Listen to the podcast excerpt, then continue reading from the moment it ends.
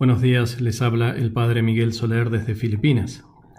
El Evangelio de hoy es de San Lucas y dice así. En aquel tiempo dijo Jesús una parábola, y el motivo era que estaba cerca de Jerusalén, y se pensaban que el reino de Dios iba a despuntar de un momento a otro. Dijo entonces, un hombre noble se marchó a un país lejano para conseguir el título de rey y volver después llamó a diez empleados suyos y les repartió diez onzas de oro, diciéndoles, Negociad mientras vuelvo.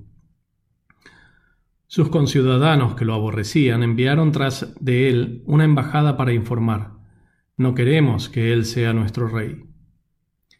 Cuando volvió con el título real, mandó llamar a los empleados a quienes había dado el dinero, para enterarse de lo que había ganado cada uno. El primero se presentó y dijo, Señor, tu onza ha producido diez. Él le contestó, Muy bien, eres un empleado cumplidor. Como has sido fiel en una minucia, tendrás autoridad sobre diez ciudades. El segundo llegó y dijo, Tu onza, Señor, ha producido cinco. A ese le dijo también, Pues toma tú el mando de cinco ciudades. El otro llegó y dijo, Señor, Aquí está tu onza. La he tenido guardada en el pañuelo. Te tenía miedo porque eres hombre exigente, que reclamas lo que no prestas y ciegas lo que no siembras. Él le contestó, Por tu boca te condeno, empleado holgazán, con que sabías que soy exigente, que reclamo lo que no presto y ciego lo que no siembro. Pues ¿por qué no pusiste mi dinero en el banco? Al volver yo, lo habría cobrado con los intereses. Entonces dijo a los presentes, Quitadle a éste la onza y dádsela al que tiene diez. Le replicaron, Señor, si ya tiene diez onzas. Os digo, al que tiene se le dará, pero al que no tiene se le quitará hasta lo que tiene. Y a estos enemigos míos que no me querían por rey, traedlos acá y degolladlos en mi presencia. Dicho esto, echó a andar delante de ellos subiendo a Jerusalén. Es palabra del Señor. Tenemos en el Evangelio de hoy una parábola de Jesús y dice el Evangelio que el motivo es que el reino, el reino que, que los judíos en general en ese tiempo imaginaban, estaba por despuntar.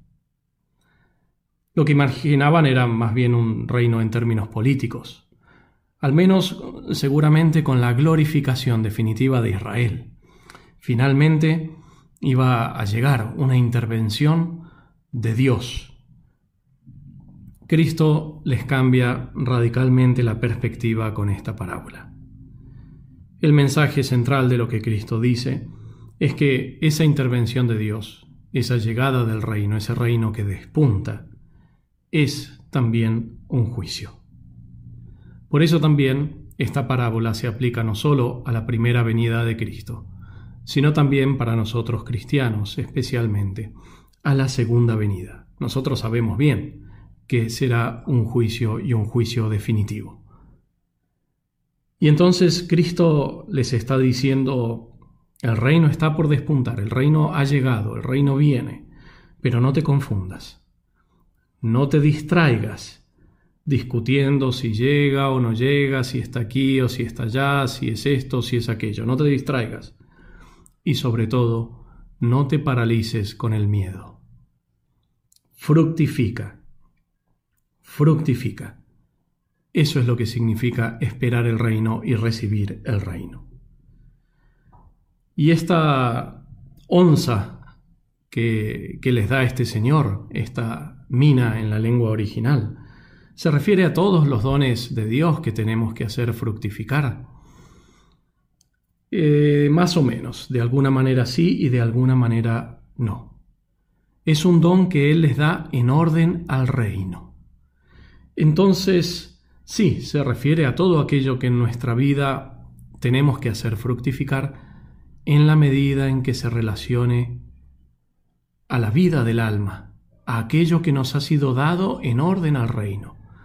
Y nosotros sabemos entonces que ese don del Señor en orden a la venida del reino y a la vida del reino es por medio de la fe, la gracia de Dios.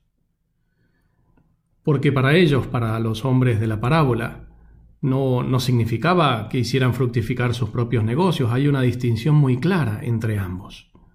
Ellos, de hecho, seguramente el que lo escondió es el que siguió entretenido en sus cosas.